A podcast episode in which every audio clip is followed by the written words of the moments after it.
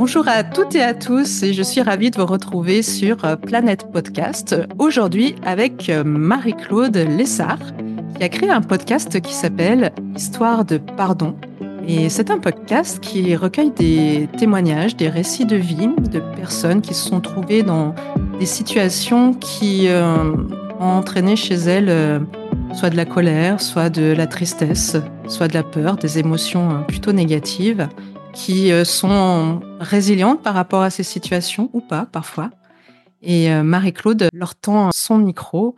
Bonjour Marie-Claude et merci beaucoup d'avoir accepté mon invitation sur Planète Podcast. Hey, bonjour Sabine, merci beaucoup pour l'invitation. Je suis vraiment, vraiment ravie d'être ici.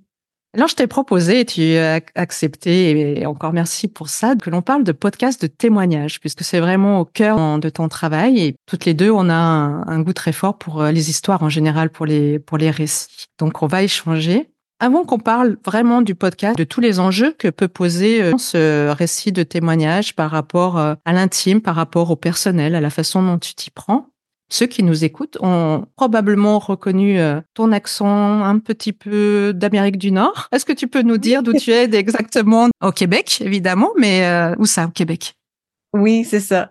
Je viens des cantons de l'Est euh, au Québec, une petite ville qui s'appelait Windsor, mais ensuite on est déménagé à Sherbrooke. Puis, pour les gens qui connaissent le Québec, ils savent que Sherbrooke est une région du Québec où est-ce qu'il y a quand même beaucoup d'anglais aussi. Alors moi, même si j'ai vécu dans une famille québécoise pure laine, comme on dit, bien, j'ai scolarisé complètement en anglais dès ma première année et jusqu'à l'université. Même je dis que je suis allée à l'école en France, à la maternelle en français pour apprendre à faire des petits bonhommes avec des têtes rondes parce que si j'étais allée à la maternelle en anglais, j'aurais fait des têtes carrées. je, je l'ai déjà dit sur d'autres épisodes, mais j'ai vécu un tout petit période de ma vie euh, très très enrichissante au Québec et euh, dans les cantons de, de l'Est, euh, j'ai pu admirer les plus belles couleurs d'automne de ma vie ah parce que c'est extraordinaire septembre, octobre, ah, les couleurs sont magnifiques. Comme tu dis, c'est comme sur les casse-têtes. si vous avez l'occasion un jour, euh, vraiment, c'est quelque chose à, ne pas rater visuellement. Alors, ton podcast, Histoire de pardon, d'abord, comment est né ce, ce projet? Le projet est né suite à du coaching que j'ai reçu. J'avais un coaching d'affaires parce que j'avais décidé quelques mois auparavant de faire du pardon mon je dirais, mon, mon sujet d'expertise. En anglais, on appelle ça du thought leadership. Alors, ça fait peut-être un petit peu prétentieux, mais c'est parce que quand on est un coach de développement personnel, c'est il faut qu'on se niche. Et, et moi, j'ai résisté beaucoup, beaucoup d'avoir une niche parce que je me disais, je veux accueillir la personne qui est prête pour moi, peu importe. Puis, on dirait que en désirant faire fructifier ou faire grandir ma business de coaching, qu'est-ce que j'ai fait? C'est j'ai contemplé beaucoup et je suis arrivée à l'évidence même, il fallait vraiment que je niche. Alors, j'ai laissé le processus se passer de façon très, très intuitive. Je l'ai pas forcé, je l'ai pas étudié, je voulais pas que ça vienne de ma tête. Je voulais vraiment que ça vienne de mon cœur ou même de mon âme. Mais peu importe la source, je voulais que, je voulais pas que ça soit quelque chose de cérébral, de logique, ni même de stratégique ou de tactique. Alors, au mois de mars, j'ai eu l'idée du pardon qui m'a été euh, proposée par une copine pendant qu'on a eu un échange.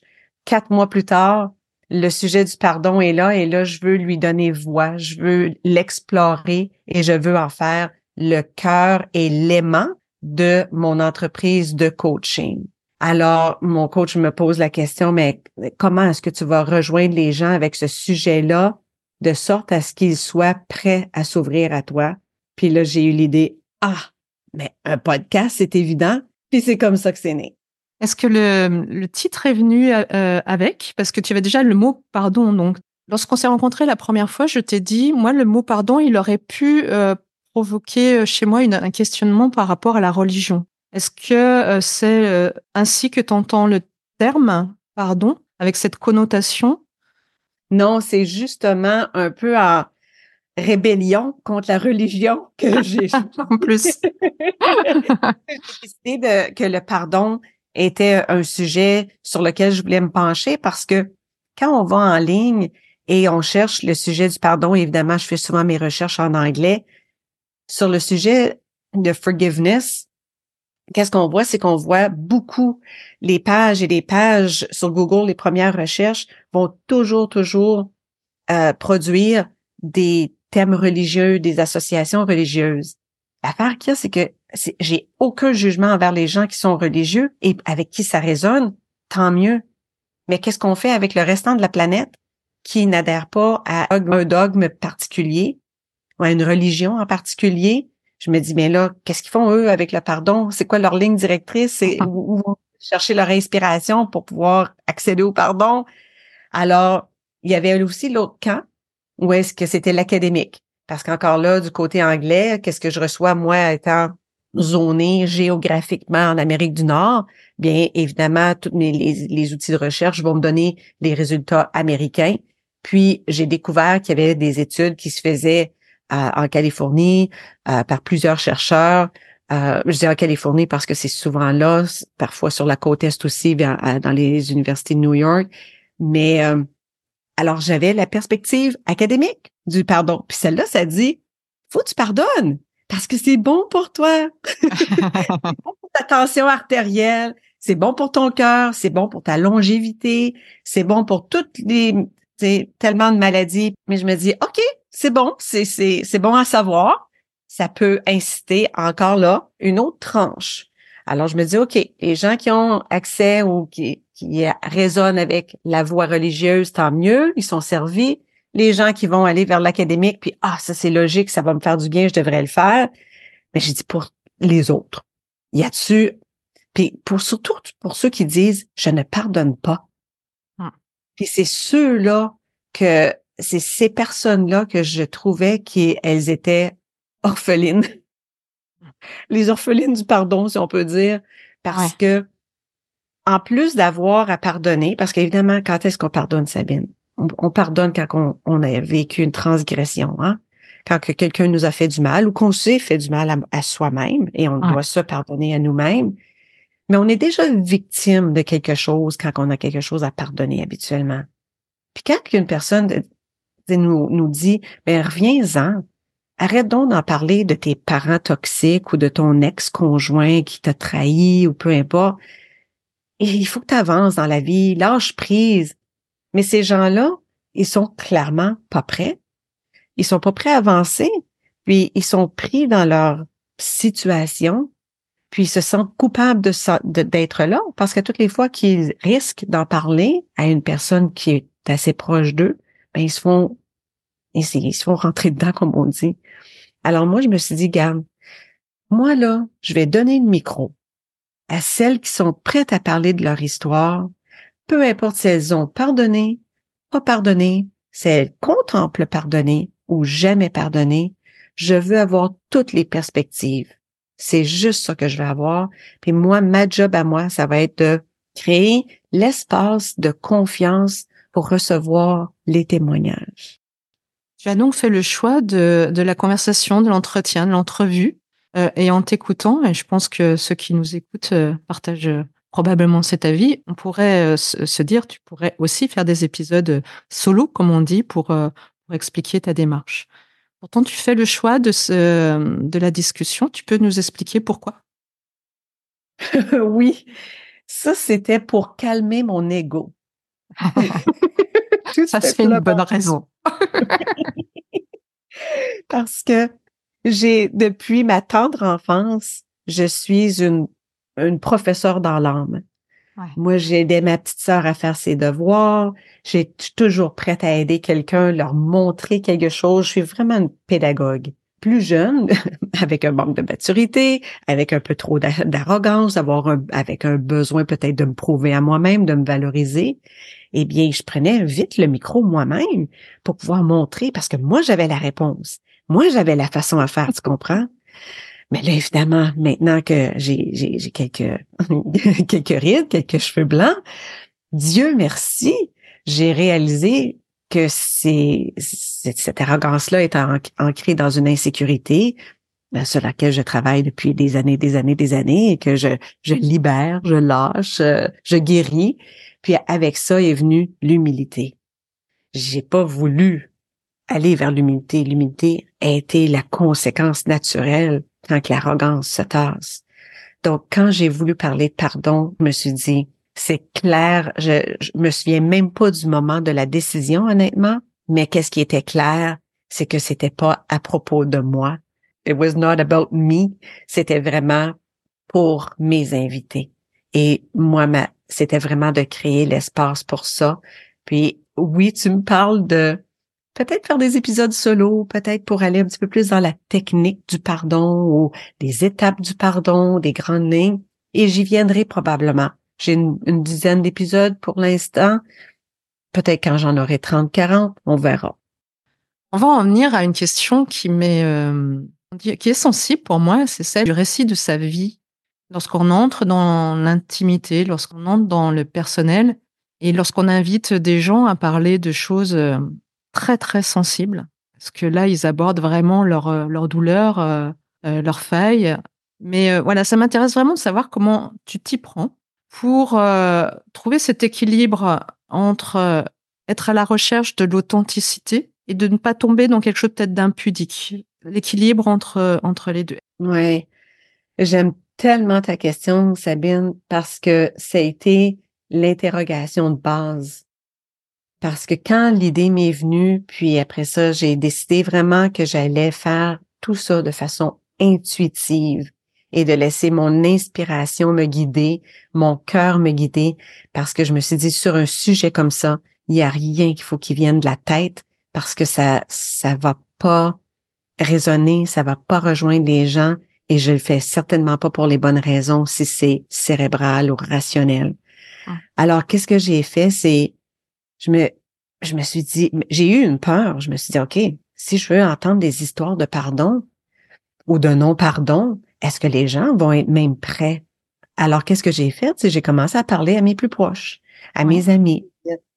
si j'avais un podcast, est-ce que tu viens, est-ce que tu viendrais parler de ton histoire de parce qu'évidemment, je connaissais des histoires personnelles de mes amis où est-ce qu'elles avaient dû pardonner. Oui, celle-là, mais pas celle-là. OK, parfait.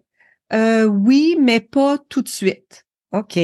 Oh oui, c'est sûr. Ah, je, serais tellement. Alors, j'ai eu de toutes les réponses possibles et impossibles de dire entre le oui et le non, de tout de suite ou pas tout de suite, ou celle-là, pas celle-là. Parfait. Alors, je me suis dit, j'ai assez de de, feedback, de rétroaction pour me dire que je m'en vais dans une lignée où est-ce qu'il y a une place pour ce podcast-là. Alors, je me suis encore là laissé guider. Et là, ensuite, c'était, euh, ça va être qui mes, mes premières? Comment est-ce que je vais justement ouvrir l'espace et créer euh, la liberté d'exprimer leur récit intime sans aller, comme tu dis, tu dis dans l'impudique, moi je dis dans le sensationnalisme. Ouais.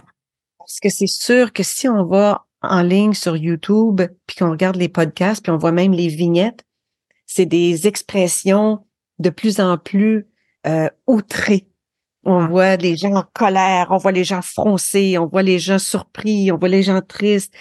On est, on, on est beaucoup dans l'outrance ces temps-ci. On dirait qu'on va dans l'extrême de l'émotion parce que l'extrême de l'émotion, évidemment, va chercher des clics, va chercher des visionnements.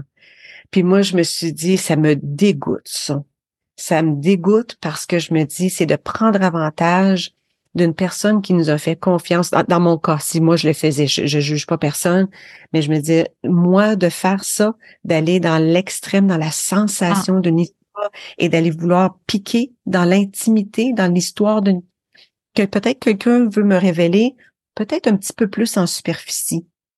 Mettons qu'on, si on, on, prenait le 100% et qu'on divise en trois, je me dis que il y a une, il y a une couche superficielle où est-ce que certaines personnes sont à l'aise et c'est correct. C'est correct, c'est c'est ouais, c'est dans le l'informel, c'est dans le quotidien. Il y a la couche du milieu où est-ce qu'on va plus dans l'intimité. Moi, je voulais me trouver là parce que je trouvais que la troisième couche, c'était le jardin secret puis que ça, c'est une place où est-ce que moi, je me sens pas encore habile. Est-ce que je me sentirais habile ou permise? D'aller là avec mes, mes, invités un jour? Peut-être. Mais pour l'instant, moi, je veux leur donner, je veux toujours les accueillir où est-ce qu'elles sont. Dans ma job de coach, c'est de les amener ailleurs parce qu'elles viennent à moi pour me dire, j'aime pas où ce que je suis, je veux aller ailleurs. Alors, elles me donnent le mandat de les aider, les accompagner à les amener ailleurs. Dans mon podcast, c'est pas du tout la mission. La mission, c'est je t'accueille où tu es et je reconnais tout ce que tu as vécu et que je te lève mon chapeau. Tu sais donc finalement t'arrêter dans ton questionnement euh, au moment où il le faut. Est-ce qu'il y a comme, euh, comme un signal d'alerte ou euh, tu sais déjà quelles sont les limites? Ce que je veux dire, c'est est-ce que c'est par rapport à la personne ou est-ce que tu as des limites déjà prédéfinies? Ouais, non, j'ai pas de limites prédéfinies. C'est basé sur la personne, c'est basé sur le moment. Parce que, comme tu le sais, je fais une préparation avec mes invités. Ouais. Je leur envoie une espèce de feuillet, de, de feuille d'une page avec des grandes lignes de comment le processus va se passer. Et la première fois qu'on se rencontre sur Zoom, c'est un 20 à 30 minutes où est-ce qu'on apprend à se connaître, où est-ce que je leur demande eh bien, c'est quelle l'histoire de pardon que tu voudrais partager? Parce que je veux pas qu'on aille sur plusieurs histoires de pardon. Je voudrais qu'on cible une histoire la plupart du temps parce que je trouve qu'on peut justement mieux euh, peut-être faire une dissection, un examen euh, de, l'histoire et d'aller plus en profondeur. Puis à date, ça semble fonctionner. C'est à ce moment-là que que finalement tu rencontres et tu commences à connaître la personne grâce à ce questionnaire. Et je suppose aussi que ton expérience en tant que coach, parce qu'il y a des années derrière justement d'entretien, doit t'aider à cerner peut-être les limites? Oui, exactement. Puis c'est beaucoup au niveau du senti. Puis encore une fois, même si mon podcast est audio seulement, je fais toutes mes entrevues sur Zoom, donc j'ai un visuel. Alors j'ai la qualité de la voix de la personne et j'ai aussi son nom verbal. Et je prends toute cette information-là, ben mon subconscient prend toute cette information. et encore une fois, j'y vais de façon très intuitive. Et si je suis pas certaine, je me tais. Parce que je sais que je vais jamais regretter d'avoir retenu une question qui était peut-être trop osée, mais je peux peut-être regretter d'avoir posé une question qui était trop intime, puis qui est allée trop loin, qui a peut-être choqué ou bouleversé euh, la personne qui est devant moi. Et je veux jamais effriter la confiance qu'on m'a fait en venant sur le podcast parce que déjà, c'est un très gros saut de confiance. Surtout que j'étais très, très surprise. Dans les premiers épisodes, là, j'en ai huit de publiés. J'en ai seulement deux qui ont été faites avec des amis. Il y en a six qui ont été faites avec des gens que je connaissais pas du tout, du tout, du tout, du tout. Pour que ces gens-là s'ouvrent à moi, comme ça, je me dis, bon, semble-t-il que j'ai créé un processus qui les met en confiance, puis euh, je vais honorer ça. Et je vais pas prendre avantage de ça. S'il y avait une ligne directrice, c'est celle-là. D'accord. Bon, moi, je vais quand même te poser la question à ne pas poser tout à l'heure. Oh oui, OK. à moi? Mais, mais je, suis en train de, en fait, tu m'aides à réaliser que mon histoire de questions à ne pas poser, c'est peut-être lié à ça aussi, parce que les gens doivent se dire, oui, bah, Sabine, tu poses des questions à ne pas poser, mais elles sont gentilles, tes questions à ne pas poser. Oui. Mais, euh, mais justement, parce que oui, pour moi, il y a toujours ce, cette limite de la question à ne pas poser. Et peut-être, oui, comme tu le disais avant, dans cette époque très, euh, très sens... je, je ne prononçais pas ce mot, c'est pour ça que je disais mais sensationnaliste. Oui. et, eh bien, on, euh, on va à la recherche justement de ça, de la question qui va bousculer, qui va trancher. Et quand on est dans un tout autre état d'esprit. C'est peut-être l'état d'esprit du podcast indépendant aussi. On a cette, euh, bah, j'espère cette nuance encore. Hein, de tout ça. Ou dans le commercial. Moi, je vois de, de, de, plus en plus des podcasts encore là américains qui sont très commercialisés, qui sont euh, commandités. Puis ces gens-là ont des millions et des millions de suiveurs. Mais eux, ils se retiennent pas, là. Ils ont, ils se donnent toutes les permissions. Puis, bien que ça fait justement de l'écoute juteuse, mais je me dis, c'est un autre marché, c'est pas le mien.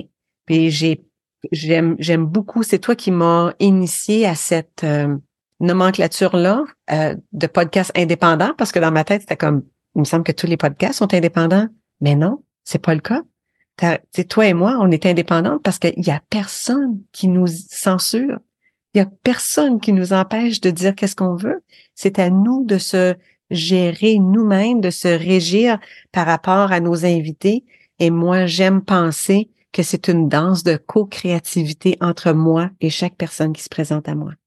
Ah, j'aime bien cette idée-là, oui. Co-créativité. Ben moi, je vais garder euh, cette, euh, cette expression. Ouais. Puis moi, je te donne un défi. Je te lance un défi. Ah ouais, vas-y. oh, j'ai peur. La, la, question que tu euh, redoutes le plus, que tu te retiens de poser, je te permets de me la poser parce que moi, il n'y a rien que je vais pas dire. Ah ouais? ouais. Alors, les limites de ton audace sont tes limites, pas les miennes, je te l'assure. Ah je vais encore y réfléchir un peu alors. moi, je, je m'adresse à tout le monde. Le podcast, c'est un révélateur de personnalité. On apprend tellement sur soi-même aussi lorsqu'on se met à créer, dans la création en général. Mais euh, voilà, je trouve que le podcast, dans cette confrontation à l'autre, à la voix, au thème qu'on aborde, euh, franchement, euh, oui, c'est très révélateur et très, très passionnant. Oui, tout à fait. Sur Histoire de pardon, donc les gens se racontent, racontent les moments difficiles de leur vie. Qu'est-ce que tu aimerais provoquer chez les auditeurs par rapport à, ces récits ou qu'est-ce que tu aimerais transmettre? Je ne sais pas si provoquer c'est le bon terme.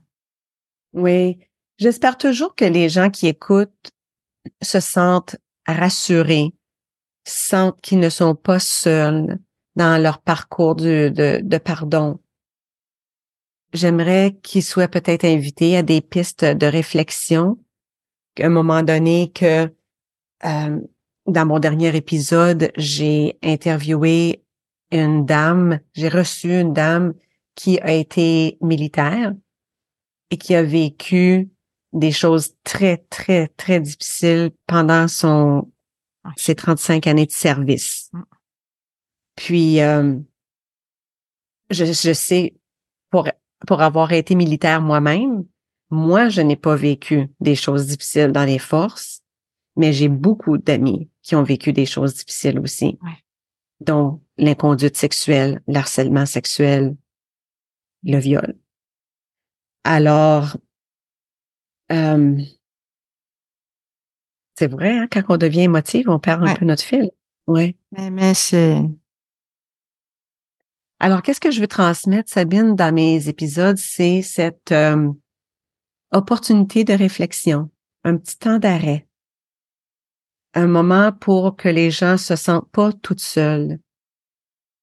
Mais je sais que j'ai beaucoup d'amis qui écoutent le podcast, qui elles aussi ont vécu des choses difficiles et quand elles vont entendre ce podcast, vont peut-être être inspirées du cheminement parce que cette personne-là a décidé d'écrire un livre donc, elle, avant même s'être exposée dans le podcast, elle a publié son livre en qui a été euh, lancé en novembre. C'est tout tout récent. Puis c'est très récent qu'elle a quitté les forces puis qu'elle est sur son chemin de guérison. Alors pour toutes celles qui écoutent, je souhaite vraiment qu'elles aussi soient inspirées à avancer dans leur pardon et à savoir que on le sait toutes que le pardon libère. On sait toutes que le pardon fait du bien. Mais même si on le sait, c'est difficile d'y accéder quand on a des émotions très, très lourdes qui nous rattachent au passé. Donc, dont la, trahison, dont le manque de respect, dont euh, euh, toutes les agressions, les injustices qu'on peut nous faire peuvent susciter en nous et ça, c'est tout emmagasiné dans notre neurologie. Mm-hmm. Alors, j'espère que tranquillement, à petits pas, c'est des, c'est des choses qui se découvrent très, très euh, à, à, petite, petite, petite bouchée, à petite dose sur une très longue période. Donc, si mon podcast peut être la petite flamèche, la petite étincelle qui fait qu'une personne qui dit, hé, je pense que moi aussi j'ai besoin d'être d'aller en, en, en thérapie. Alors, c'est, c'est phénoménal, c'est inspirant d'entendre ces récits-là. Pour moi, je me dis, puis je parle de ces, ces, ces j'amène ce sujet-là surtout parce qu'entre femmes, on sait que la plus grosse atteinte qu'on peut nous faire, c'est de transgresser notre corps. Et ces femmes-là sont capables de venir en parler.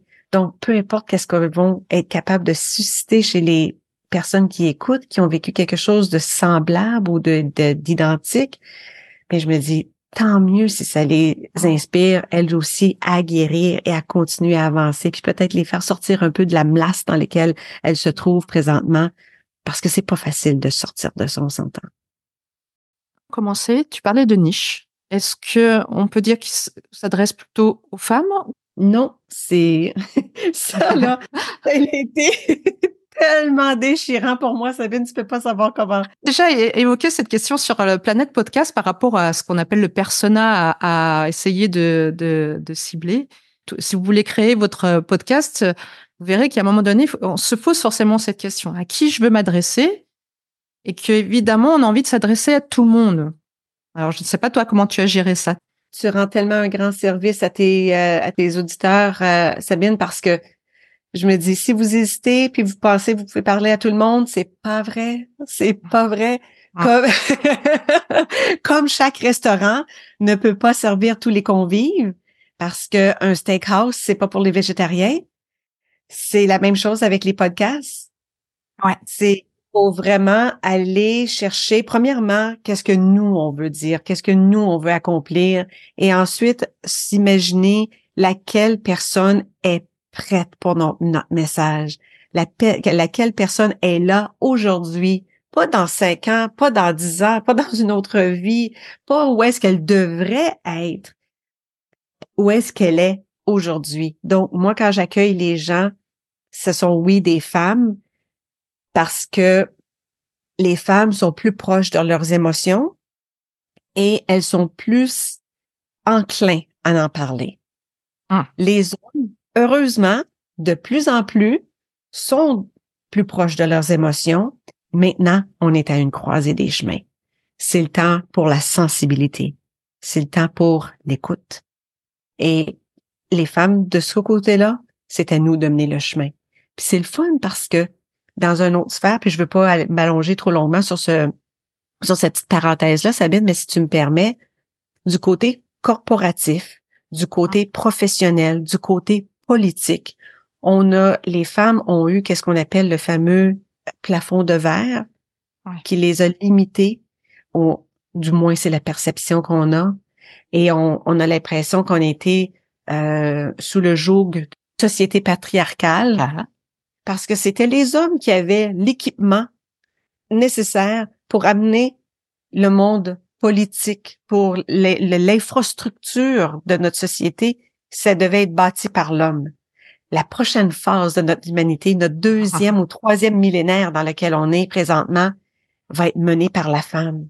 Et on n'a pas besoin de se révolter, on a juste besoin de prendre notre place. Prendre la parole. Ce qu'on est en train de faire, Marie-Claude. Tout à fait, Je n'ai pas oublié que tu m'as lancé un petit défi tout à l'heure. Donc euh, voilà, j'ai réfléchi depuis. On va donc passer à la question à ne pas poser, à la question que je ne dois pas poser à Marie-Claude. Tu m'as tout permis. Je suis prête. Alors, et si je te demandais quelle euh, sur histoire, peut-être toi, personnelle, j'y vais. T'as vu comme je bégaye pour Oui, c'est parfait.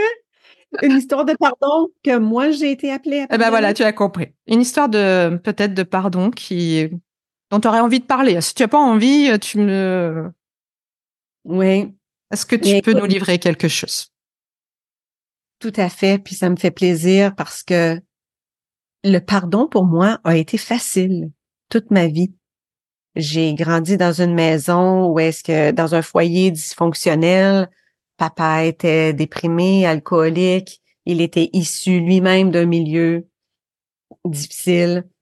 Alors, il était un homme meurtri et il s'est médicamenté avec l'alcool. Donc, j'ai vécu dans tout ce qu'on connaît des, des, foyers typiques de ce côté-là, violence émotionnelle et physique, etc. Pas envers moi, ça je l'ai pas vécu, mais envers ma mère. Mais j'ai été capable, dès que j'ai euh, atteint l'âge de maturité, ensuite quand j'ai eu mes enfants, j'ai été capable de voir comment c'était vraiment pas facile d'être parent. Puis je me suis dit, wow, mes parents s'en sont quand même relativement bien sortis avec pour avec ce qu'ils avaient comme outil.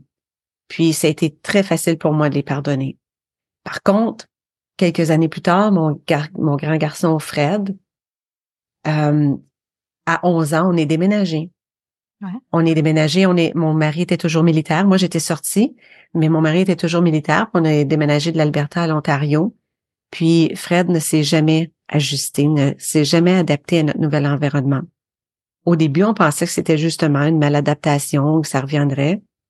Mais vraiment, quand on regarde maintenant, on voit que c'est à 11 ans qu'il a fait une dépression et sa dépression s'est empirée, empirée. Il a, il s'est lancé sur une spirale d'autodestruction et il s'est enlevé la vie quand il avait 20 ans. Donc, il a été 9 ans en dépression chronique. Ah. Euh, avant sa dernière, son, avant son départ, sa transition, il avait fait une tentative à 14 ans. On l'avait réchappé. Mais entre le 14 ans et le 20 ans, on a tout déployé, mon mari et moi, pour aider Fred à s'en sortir. On a eu ce privilège-là de l'accompagner, que, que je sais qui est un énorme privilège parce que je ne peux même pas concevoir qu'est-ce que c'est d'être le parent d'un enfant qui se qui s'enlève la vie quand ils ont pas vu la détresse de leur enfant, qui ont même pas eu la chance de l'aider et de, de voir ça. Puis ils sont tellement bons parfois à cacher leur mal-être.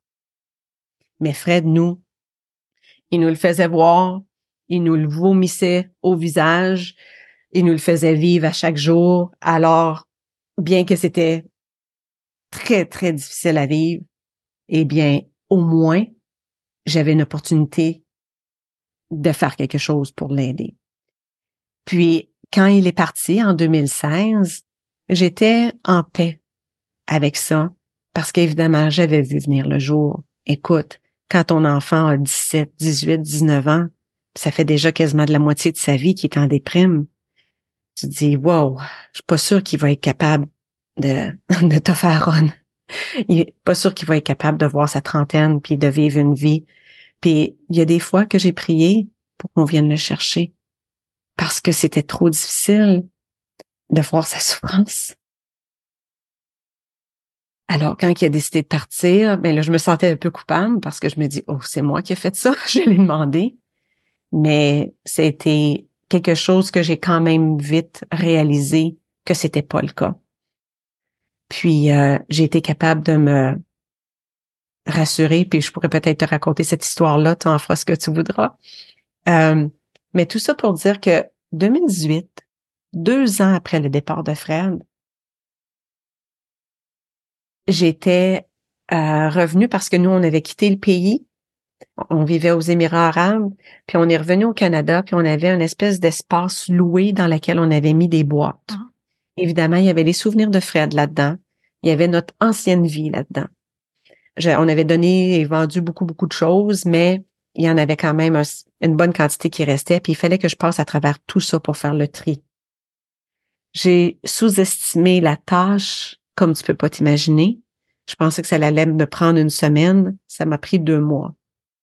ça m'a pris deux mois parce que il fallait que je vive les émotions que j'avais pas vécues avant, au moment du départ de Fred.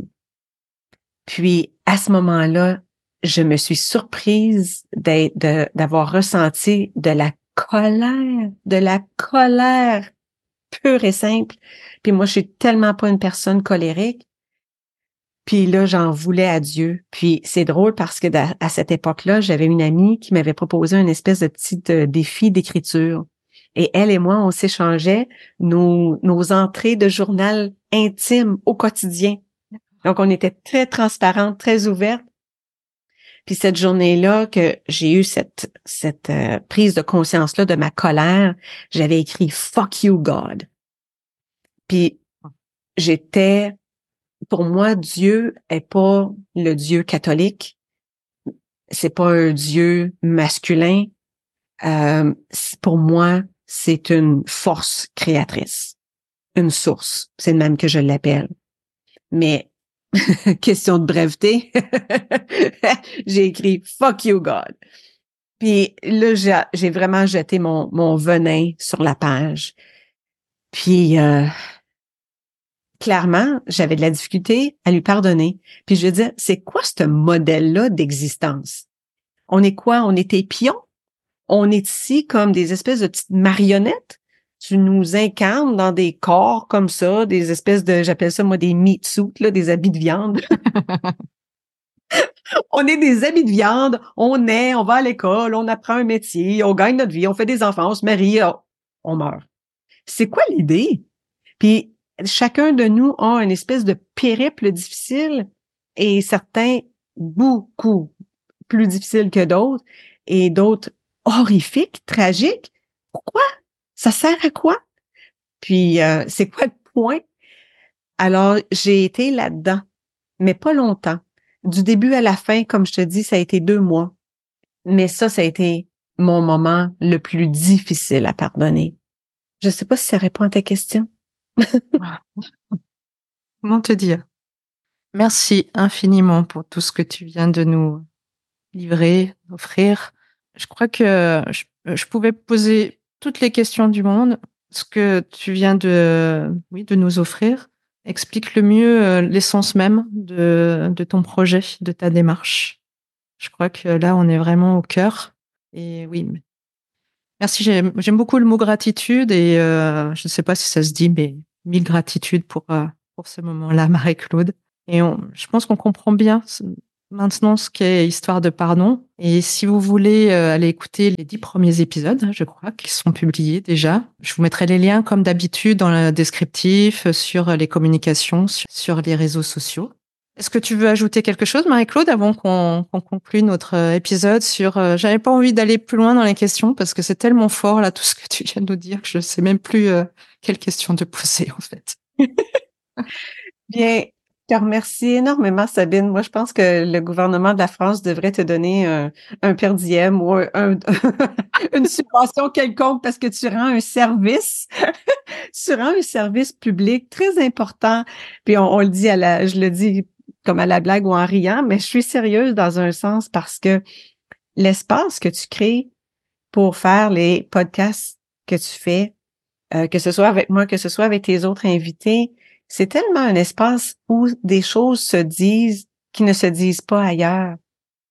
Puis les gens qui écoutent, je suis sûre, en bénéficient. Puis moi, qui a eu la chance de m'exprimer encore une fois sur cette histoire-là, j'en bénéficie parce qu'il n'y a pas tout le monde qui est prêt à entendre ce que j'ai à dire de cette façon-là.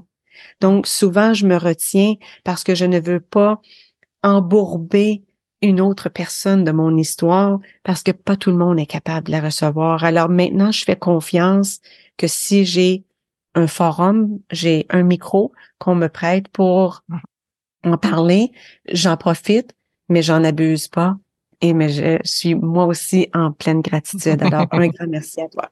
Merci. Et je vais, euh, je vais écrire au, au, Premier ministre, à notre nouveau Premier ministre. oui. non, à notre ministre de la Culture.